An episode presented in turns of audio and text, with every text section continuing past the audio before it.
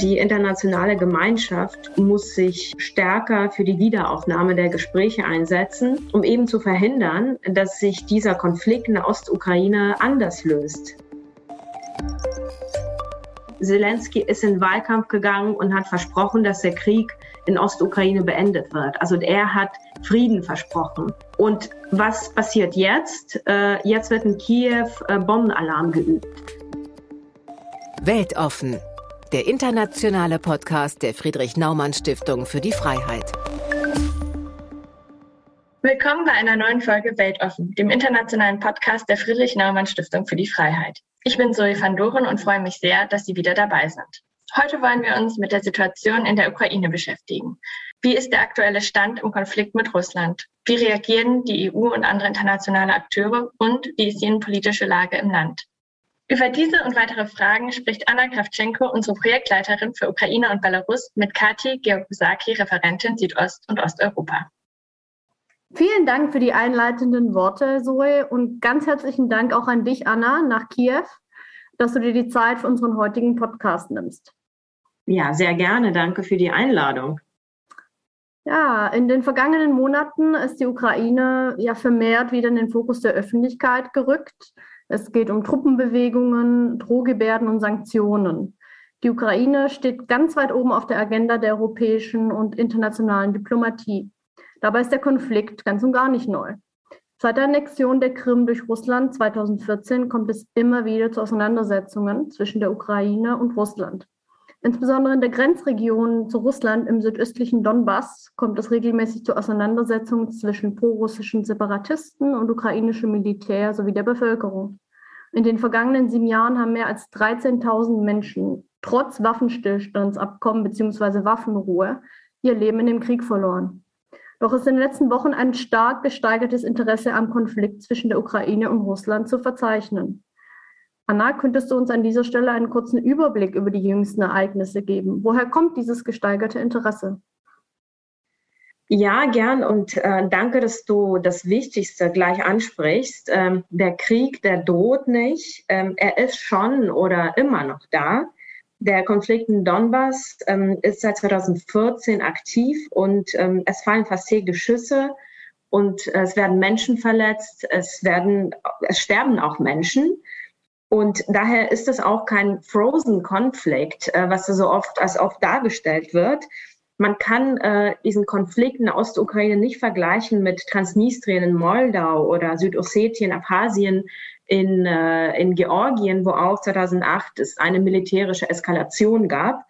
Äh, wo man diese Konflikte aber gut vergleichen kann, ähm, ist, dass sie äh, zwar oft als interne Konflikte, innenpolitische Konflikte dargestellt werden, aber am Ende diesen einen Player haben, der diese Konflikte anfeuert und äh, gar steuert, äh, nämlich Russland. Und ähm, auch wenn Russland jegliches äh, Involvement verneint und äh, eben meint, das sind alles innenpolitische Angelegenheiten und Russland unterstützt, wenn überhaupt nur eigene Bürger in den Gebieten, ähm, wir kommen aber später äh, sicherlich, sicherlich nochmal dazu zu sprechen, äh, Russlands Rolle, zu den ähm, jüngsten Ereignissen. Ähm, wir sehen ja, vernehmen seit äh, Wochen gesteigerte Truppenbewegung an der ukrainischen Grenze. Zuerst hat ja, ähm, haben ja ähm, amerikanische Medien, USA-Medien darüber berichtet, dass es äh, auf einmal äh, sehr aktive Bewegung an der ukrainischen Grenze gibt. Die Berichte reden von um die 100.000 russische Soldaten. Und natürlich sorgt er seit Wochen für Beruhigung der äh, EU, der NATO und natürlich in der Ukraine selbst. Ähm, zur Lage oder der Sicht äh, im Land.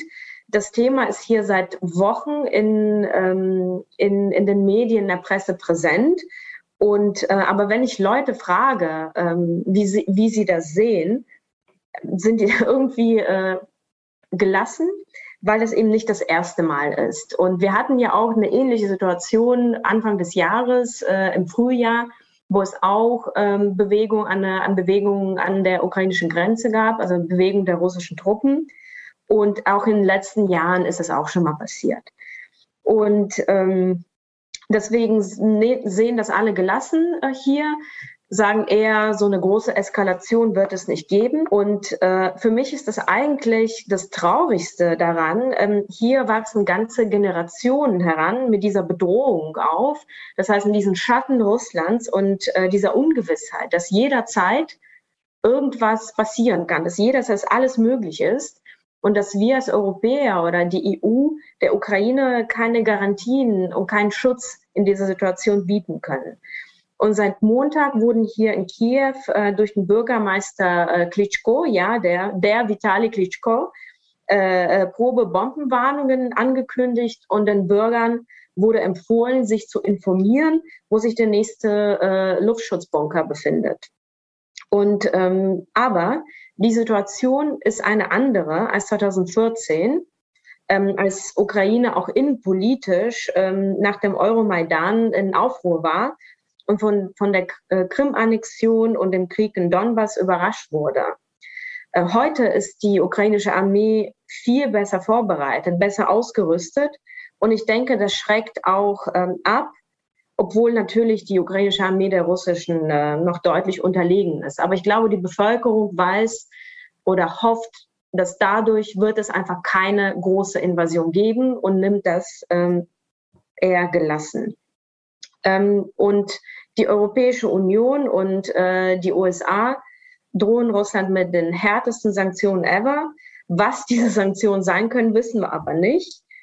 Ähm, es gibt Berichte in der Presse, dass einige Länder, darunter auch äh, Deutschland, weiterhin eher auf Dialog mit Russland setzen wollen, anstatt an den Sanktionen äh, zu arbeiten und die öffentlich zu präsentieren, um Russland abzuschrecken. Das wäre eigentlich das, was Ukraine sich jetzt wünschen würde, eben dass, ähm, dass diese Sanktionen präsentiert werden und dann Russland dadurch abgeschreckt wird.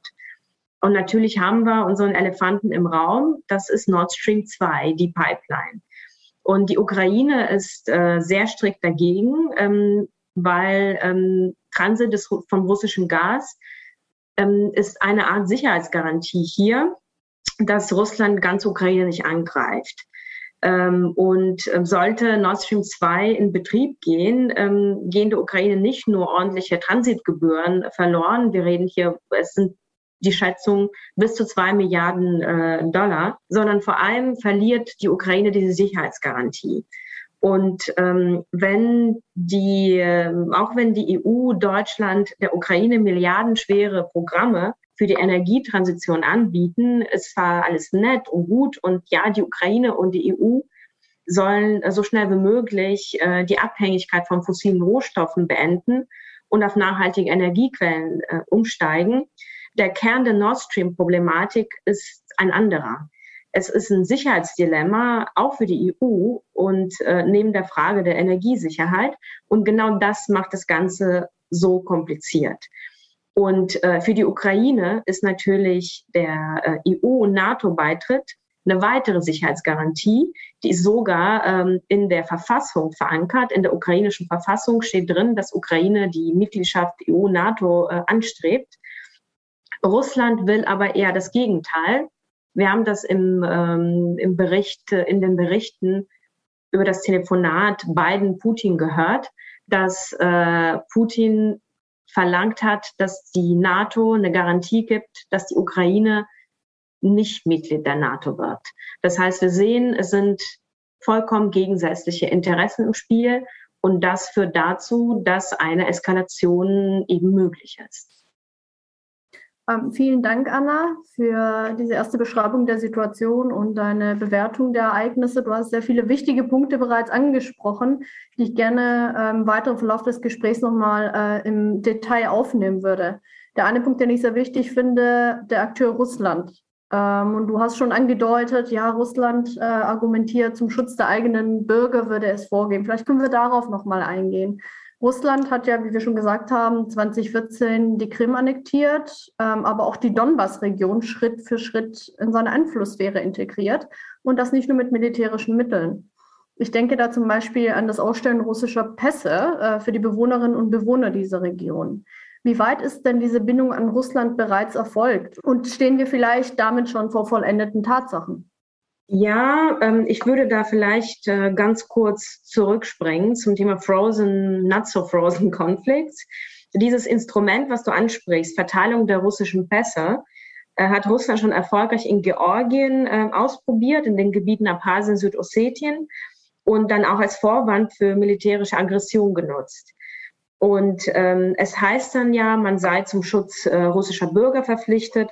Das ist ja auch das gängige Narrativ der russischen Propaganda und findet äh, leider auch Zustimmung im Lande. Und äh, dasselbe hat Russland auch schon erfolgreich umgesetzt in Transnistrien, äh, völkerrechtlich Republik Moldau.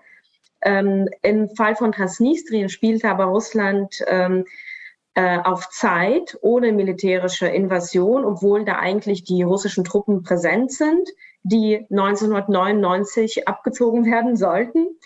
Und äh, durch die finanzielle Unterstützung und Verteilung der Pässe hat Russland dort einfach Tatsachen geschaffen. Und ähm, es ist mittlerweile eine ganze Generation Moldau herangewachsen, die Transnistrien einfach nicht kennen und nicht mehr als Teil Moldaus wahrnehmen. Also das war zumindest mein Eindruck. Ich habe vor, äh, vor Kiew habe ich eben in Moldau gearbeitet. Und ähm, ich denke aber nicht, dass Russland im Fall Ostukraine so lange abwarten wird, bis die Frage sich quasi von allein gelöst hat. Ich denke, der Krieg in Donbass wird weitergehen und möglicherweise auch bald eskalieren und äh, vielleicht dann gefolgt von Referenten, kennen wir ja auch von der Krim, und freiwilligen Beitritt der Republiken, also Donetsker, Luhansker Volksrepubliken in die russische Föderation. Ähm, ich möchte aber einen ganz wichtigen Punkt ansprechen, also einen für mich wichtigen Punkt, äh, ansprechen ähm, zum Thema Krim, und zwar die Lage der Krim-Tataren, einer äh, Minderheit, einer ethnischen Minderheit, die im Laufe ihrer Geschichte immer wieder verfolgt wurde und seit der Annexion der Krim in einer sehr schwierigen Lage ist. Und zwar, weil deren Selbstverwaltungsstrukturen, Vereine, Einrichtungen ähm, systematisch von Behörden schikaniert werden und die werden in intransparenten Schauprozessen zu Geld- und Haftstrafen verurteilt, nur weil sie sich eben gegen die russische Annexion aussprechen und übrigens sich auch weigern, äh, russische Pässe anzunehmen.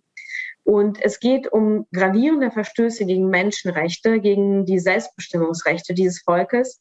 Und ich würde mir wünschen, dass dieses Thema mehr Öffentlichkeit in Europa fände. Ja, vielen Dank für diesen wichtigen Punkt, Anna. Wir sprechen natürlich häufig über die militärische Bedrohung, ähm, aber die Menschenrechtslage vor Ort, sowohl im Osten als auch auf der Krim, ähm, ist natürlich verheerend. Ähm, da ist es ähm, schön, dass du auf diesen Punkt nochmal aufmerksam machst. Ähm, ich würde gerne in der nächsten Frage ähm, auf einen weiteren Punkt zurückgreifen, den du bei deiner ersten Antwort erwähnt hast, nämlich die Rolle der westlichen Nationen ähm, du auch schon gesagt hast, äh, haben die EU, die USA und weitere internationale Akteure in den vergangenen Jahren mehrfach mit Sanktionen auf die russische Aggression reagiert, ähm, anscheinend bisher ohne durchschlagenden Erfolg. Ähm, auch bei dem EU-Gipfel in Brüssel stand das Thema Ukraine ganz weit oben auf der Agenda. Was sind die Hauptergebnisse der bisherigen Gipfel, Anna, und wie bewertest du diese? Kommen wir mit noch einem Gipfel weiter in diesem Konflikt? Ich befürchte nicht. Wie du schon sagst, sind mehrere Gipfel vergangen und, und auch beim äh, EU-Gipfel wird Thema Ukraine auf der Tagesordnung stehen, auch vor allem Sanktionen gegen Russland im Falle einer Aggression. Und wie ich schon erwähnt habe, wissen wir nicht, welche Sanktionen Russland drohen. Und äh, zu, zur Erinnerung, Russland ist seit 2014 schon mit Sanktionen belegt. Und ähm, aus meiner Sicht, wie so oft, bieten alle diese Gipfel und treffen keine konkreten Antworten auf die dringenden Fragen. Und die Frage, ähm, auf die die Ukraine gerne eine klare Antwort hätte, ist immer noch, wird die Ukraine Mitglied der EU und der NATO und wann? Auch wenn es eigentlich allen Beteiligten klar ist, dass der Konflikt in der Ostukraine die Mitgliedschaft quasi unmöglich macht und zuerst eine Lösung her muss. Aber die bisherigen Versuche sind gescheitert. Äh, das Normandie-Format tagt seit Ewigkeiten nicht mehr. Und die ohnehin umstrittene Steinmeier-Formel ist äh, auch in Vergessenheit geraten. Ich denke, die internationale Gemeinschaft muss sich stärker für die Wiederaufnahme der Gespräche einsetzen, gerne in einem anderen, vielleicht neuen Format, um eben zu verhindern, dass sich dieser Konflikt in der Ostukraine anders löst, militärisch oder eben auf die transnistrische Weise eingefroren wird und den Weg der Ukraine in die EU versperrt. Vielen Dank für deine Einschätzung, Anna. Apropos Gipfeltreffen. Letzte Woche fand ja auch das Gipfeltreffen äh, der östlichen Partnerschaft in Brüssel statt. Die Ukraine zählt ja neben Armenien, Aserbaidschan, Belarus, Georgien und Moldau zu den Ländern der sogenannten östlichen Partnerschaft. Das Ziel der 2009 initiierten östlichen Partnerschaft aus Sicht der EU ist es, die beteiligten östlichen Nachbarstaaten durch eine engere Zusammenarbeit politisch und wirtschaftlich an die EU heranzuführen. Im Koalitionsvertrag der Ampelparteien heißt es, Zitat, wir arbeiten gemeinsam mit der EU und ihren Mitgliedstaaten an der Fortentwicklung der östlichen Partnerschaft. Staaten wie die Ukraine, Moldau und Georgien, die einen EU-Beitritt anstreben, sollen sich durch konsequente rechtsstaatliche und marktwirtschaftliche Reformen annähern können. Zitat Ende. Wie steht es aktuell um diese Reformen in den Bereichen Rechtsstaatlichkeit und Marktwirtschaft in der Ukraine? Ähm, beim Thema Marktwirtschaft steht die Ukraine eigentlich gar nicht so schlecht da. Die Wirtschaft entwickelt sich schnell. Und was mir auffällt, ist, wie viele kleine Unternehmer es hier gibt, kleine Unternehmen, Geschäfte. Und es ist scheinbar ziemlich einfach, hier ein Geschäft, eine Firma zu eröffnen. Und ähm, was ich aber auch höre, ist, dass es zwar einfach ist, eher, ähm, eher kleine Unternehmen hier zu gründen und zu führen, aber sobald man zu groß wird und äh, wächst, kann es äh, problematisch werden. Und zwar, weil der Markt weiterhin ziemlich von großen Unternehmen, von Monopolen ähm, dominiert wird. Und da sind natürlich, äh, da ist natürlich zu viel Wettbewerb dann auch nicht so willkommen. Und ich glaube, genau in die Richtung sollen sich die EU-Reformen bewegen, eben zum Thema Abschaffung der Monopole und mehr Wettbewerb auf dem Markt.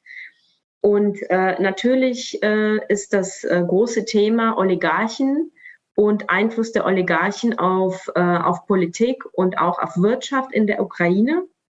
Und äh, hierzu wurde vor kurzem äh, durch äh, Präsident Zelensky und äh, seine äh, Regierung auch ein äh, Gesetz eingebracht und auch beschlossen, äh, das sogenannte Deoligarchisierungsgesetz. Und in diesem Gesetz ähm, geht es darum, dass der Einfluss der Oligarchen auf Politik begrenzt werden soll. Und Oligarchen, äh, und das sind, ist natürlich auch äh, der Begriff des Oligarchen umstritten, ähm, die Oligarchen äh, dürfen eben keine Parteien finanzieren und äh, auch nicht deren Medien. Also viel, jeder Oligarch in der Ukraine besitzt auch eigene Medien, eigene Fernsehkanäle und die dürfen eben nicht zu äh, politischen Zwecken, Wahlkampfzwecken genutzt werden in diesem Gesetz. Anna, darf ich da gleich mal einhaken? Wer sind denn diese mysteriösen Oligarchen? Diese mysteriöse Oligarchen, ähm, die eigentlich gar nicht so mysteriös sind, sind Großunternehmer, die den Markt in der Ukraine dominieren. Das sind Eigentümer äh, sehr großer Unternehmen, die äh, eben in den 90er Jahren im, im Zuge der Privatisierung sowjetischer äh, Betriebe reich geworden sind und in der Ukraine extrem viel Macht, auch politische Macht besitzen. Und äh, zum Beispiel, als damals äh, Zelensky zu Präsidenten gewählt wurde, äh, wurde, war der, der Narrativ, dass er von äh, Oligarchen Kolomoisky, deren auch sehr viele Medien im, äh, im Land gehören, dass er von denen einfach als äh, Marionette ähm, in, in die Wahlen geschickt wurde. Das äh, kann keiner, kann, keiner kann sagen, ob das so war oder so nicht war, aber der Einfluss der Oligarchen auf die Politik in der Ukraine ist enorm. Und das wurde auch von der Europäischen Union bemängelt. Also genau diese, ähm, diese Aspekte ukrainischen Politik äh, und äh, auch das Thema Korruption, Antikorruption, darauf komme ich auch gleich nochmal ein. Genau das gehört zu den äh, auch marktpolitischen Reformen, aber auch äh, politischen Reformen in, in der Ukraine. Und dieses Deoligarchisierungsgesetz soll der Einfluss der Oligarchen äh, begrenzen. Es ist aber, das Gesetz ist umstritten, weil am Ende entscheidet auch der Präsident und auch der äh, Sicherheitsrat, wer der Oligarch ist und wessen Macht soll beschränkt werden. Deswegen, da fehlt ein bisschen an dieser Transparenz, ähm, wie dieses Gesetz angewendet werden soll. Und natürlich äh, finden das die Oligarchen auch äh, nicht so äh, angenehm, jetzt äh, unter dieses Gesetz zu fallen. Und äh, da entstehen jetzt auch bestimmte äh, Dynamiken äh, zwischen äh, Oligarchen und äh, der, dem Präsidenten. Und ähm, ich habe ja schon äh, Antikorruption und Korruption angesprochen. Es ist auch ein ganz großes Thema. Und äh, das ist einer der ähm, größten Probleme in der Ukraine, wenn es darum geht, Reformen umzusetzen, vor allem das Thema Rechtsreform. Und ähm, es geht um vor allem um die äh, Auswahl und Benennung der Richter weil die ukrainischen Richter, ukrainischen Gerichte, das allgemein ukrainische Rechtsreform gilt als extrem korrupt oder als extrem korruptionsanfällig. Und ähm, ich finde, die Gründe dafür, warum das auch so ist, ist, dass dieses System einfach extrem intransparent ist und vor allem äh, die äh, Bestellung der Richter und da fehlt es an bestimmter Rechenschaftspflicht der Gerichte, der Justiz auch gegenüber der Bevölkerung. Und ähm, das Justizreform ist in der Ukraine, wird seit 2016 implementiert und das ist ja auch eine der Bedingungen der Europäischen Union für weitere Integration, dass eben eine Justizreform äh, stattfindet. Und die Ergebnisse sind bisher sehr äh, gemischt. Und zwar, ähm, ich spreche oft über Transparenz, Rechenschaftspflicht. Das sind meine äh, Lieblingsaspekte einer funktionierenden Demokratie. Und äh, wenn es um Justizreform in der Ukraine geht, ähm, ist die Transparenz mittlerweile zumindest teilweise geschaffen. Und zwar ähm, in die Auswahl der Richter, in die Nominierung der Richter zum äh, Verfassungsgericht werden äh, seit kurzem auch Vertreter der Zivilgesellschaft eingebunden. Ähm, das heißt, der, äh, der Integritätsrat der Zivilgesellschaft, der dann auch die Nominierung sich anschaut und auch Fragen an die nominierten Richter stellt und auch bestimmte äh, Missstände anspricht.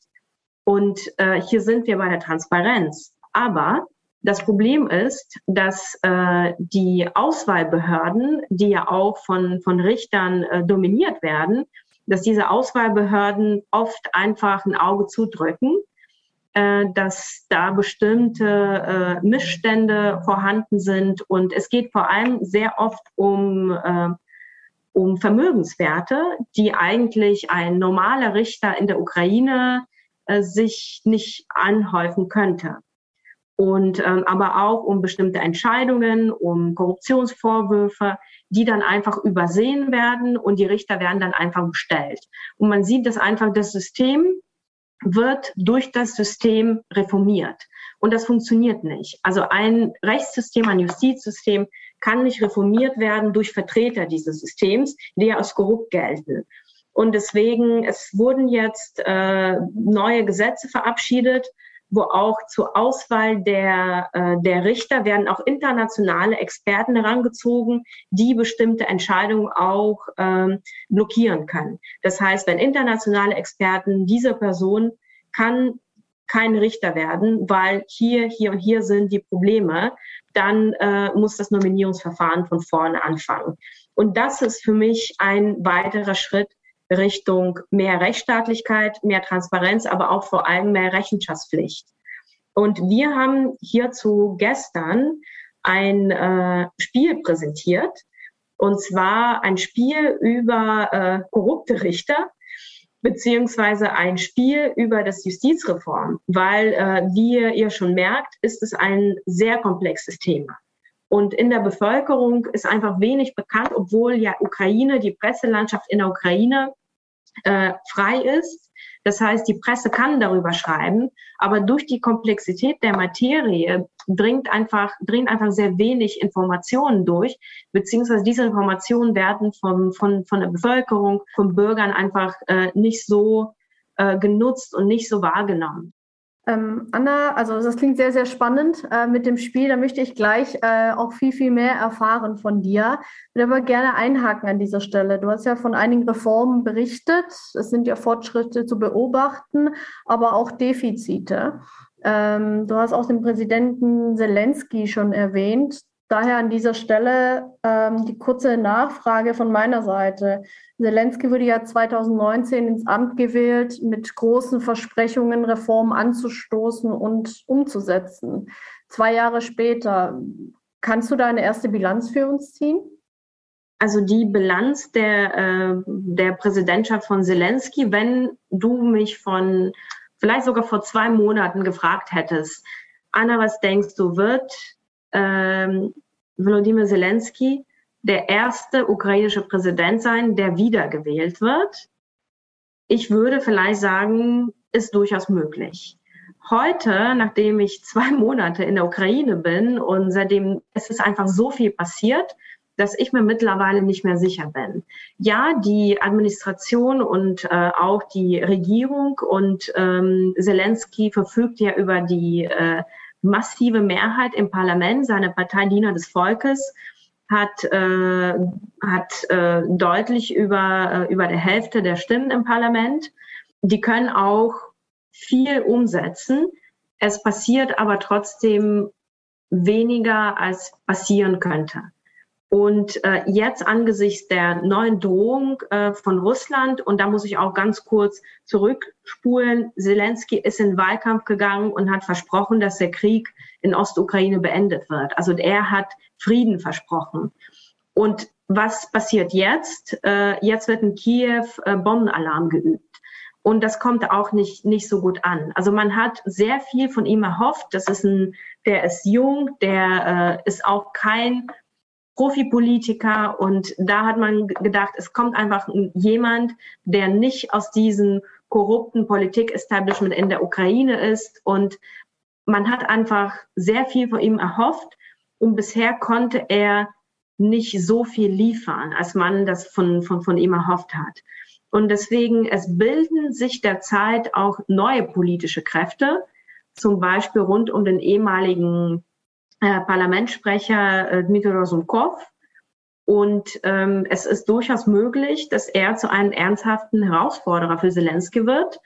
Und äh, wir wissen nicht, wann die nächsten Wahlen sind, weil ähm, derzeit wird äh, besprochen, ob die Wahlen geschoben werden. Zelensky versucht einfach äh, auch auf Zeit zu spielen und Zeit zu gewinnen, weil sowohl er, aber vor allem auch seine Partei Diener des Volkes an Zustimmung verlieren in der Bevölkerung und er braucht einfach mehr Zeit und äh, auch mehr Strategie, um bei der nächsten Wahl einfach wiedergewählt zu werden und auch seine Mehrheit zu erhalten.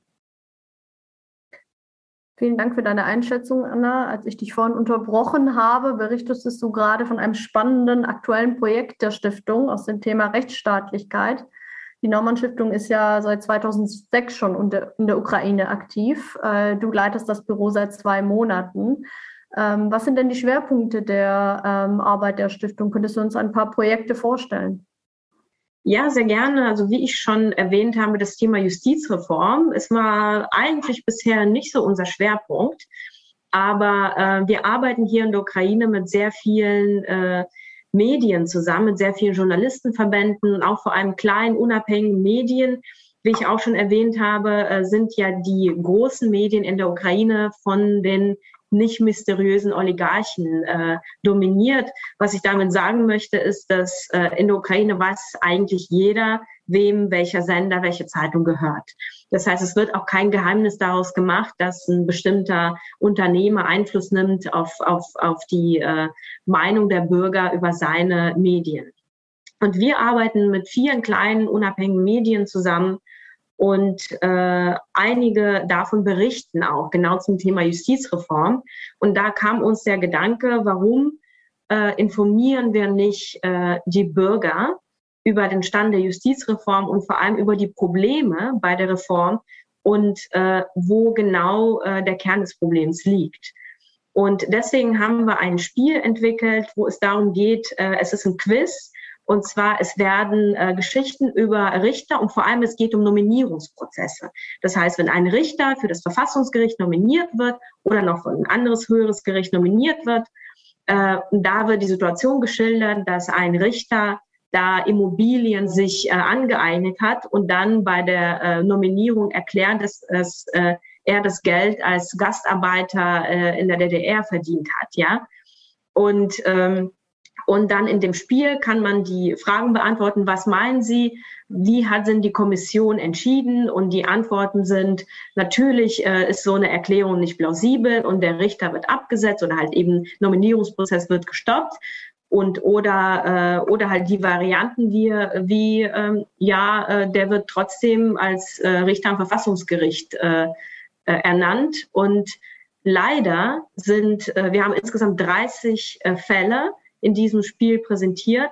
Leider sind die absurdesten Antworten richtig. Und äh, so versuchen wir einfach die Information, die ja eh schon öffentlich ist, das heißt, alle diese Informationen über alle diese Fälle wurde in der Presse berichtet. Wir versuchen die einfach komprimiert darzustellen, um einfach zu zeigen, äh, dass das System sich nicht selbst reformieren darf. Und es muss einfach äh, auch im Rahmen der Justizreform, es müssen auch äh, Experten herangezogen werden und es muss diese Transparenz geben in diesen Prozessen. Ansonsten, ähm, wie ich auch schon gesagt habe, das Thema Medien, Journalisten. Wir arbeiten äh, sehr viel mit lokalen Journalisten zusammen. Wir geben auch äh, Podcasts und auch sogar Satire-Shows äh, hier heraus. Und da ist in der Tat auch äh, diese Woche was passiert. Und zwar unsere Partner, die äh, ähm, alle zwei Wochen eine Satire-Show aufnehmen, die auch äh, sehr viel äh, Zuspruch auf YouTube findet.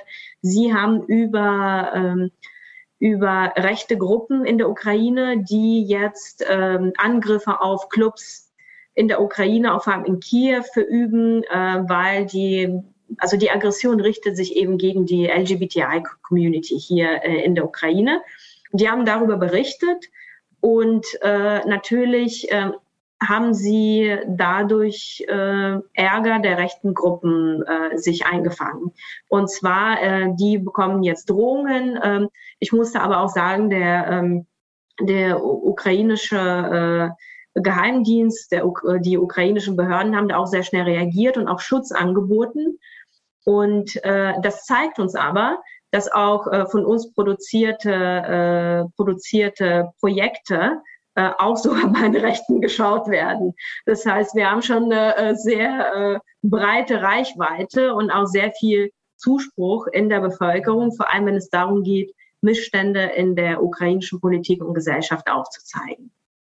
Ansonsten arbeiten wir auch im Bereich soziale Marktwirtschaft und äh, Social Entrepreneurship. Ähm, ich bin wirklich beeindruckt, wie viele Unternehmer es in der Ukraine gibt, die sich auch für gesellschaftspolitische Themen einsetzen. Wir haben da äh, dieses Jahr einen Wettbewerb durchgeführt zum Thema Social Entrepreneurship und ich habe so viele Unternehmer kennengelernt und wir werden das auf jeden Fall mit unseren Partnern weiter fortsetzen und einfach äh, zeigen, dass es auch ähm, Alternativen gibt zu staatlichen Lösungen und zwar privatwirtschaftliche und äh, sozialwirtschaftliche Alternativen. Und natürlich das äh, große Thema, das wichtige Thema für uns Liberale, das Thema Pluralismus und äh, auch politischer Pluralismus.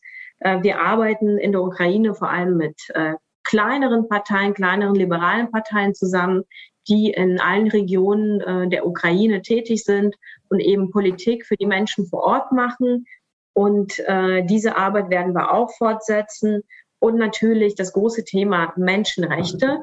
Wir sind ja, äh, die Namensstiftung ist eine Menschenrechtsstiftung und hier in der Ukraine setzen wir uns für menschenrechtliche äh, Themen ein.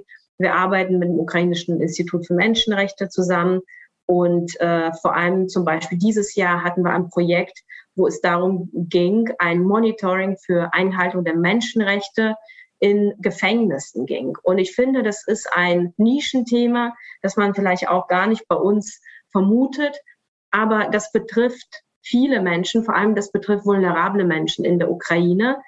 Und äh, da werden wir auch nächstes Jahr, im kommenden Jahr, einige Maßnahmen uns auch überlegen und umsetzen. Vielen Dank, Anna, für diesen spannenden Einblick in die Arbeit der Friedrich-Naumann-Stiftung für die Freiheit in der Ukraine.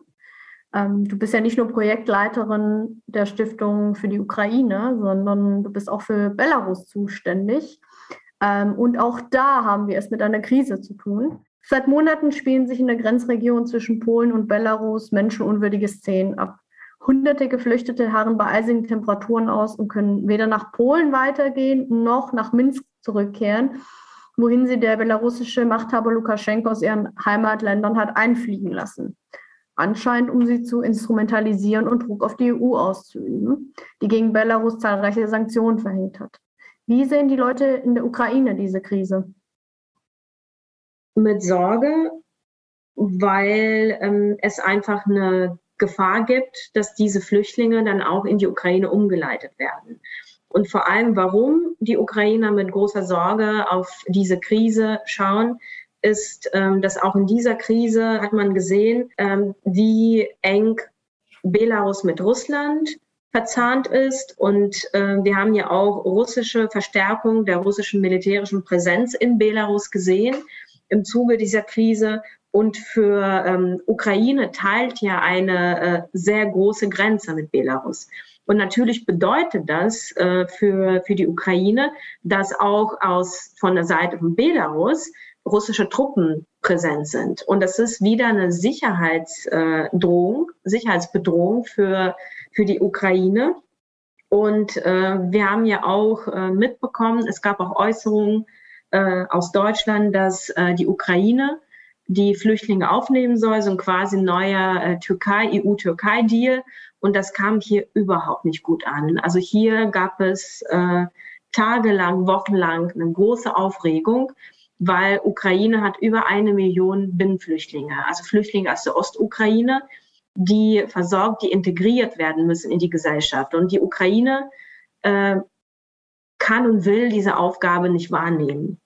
Deswegen äh, war allgemein die Situation Belarus, Russland und äh, die Migranten, äh, das hat auch für viel Aufregung hier gesorgt. Und wenn wir schon über äh, Flüchtlinge sprechen, sehr viele äh, Belarussen sind ja auch in die Ukraine geflüchtet von Verfolgung durch das äh, Lukaschenka-Regime. Und ähm, es ist eine große Diaspora hier entstanden, eine große pro-demokratische belarussische Diaspora hier und äh, die werden hier sehr gut aufgenommen. Ähm, ich habe auch mit Belarussen hier in Kiew mich äh, unterhalten. Ich habe aber auch mit Ukrainern mich unterhalten und alle sagen, wir verstehen uns gut und sie sind hier willkommen.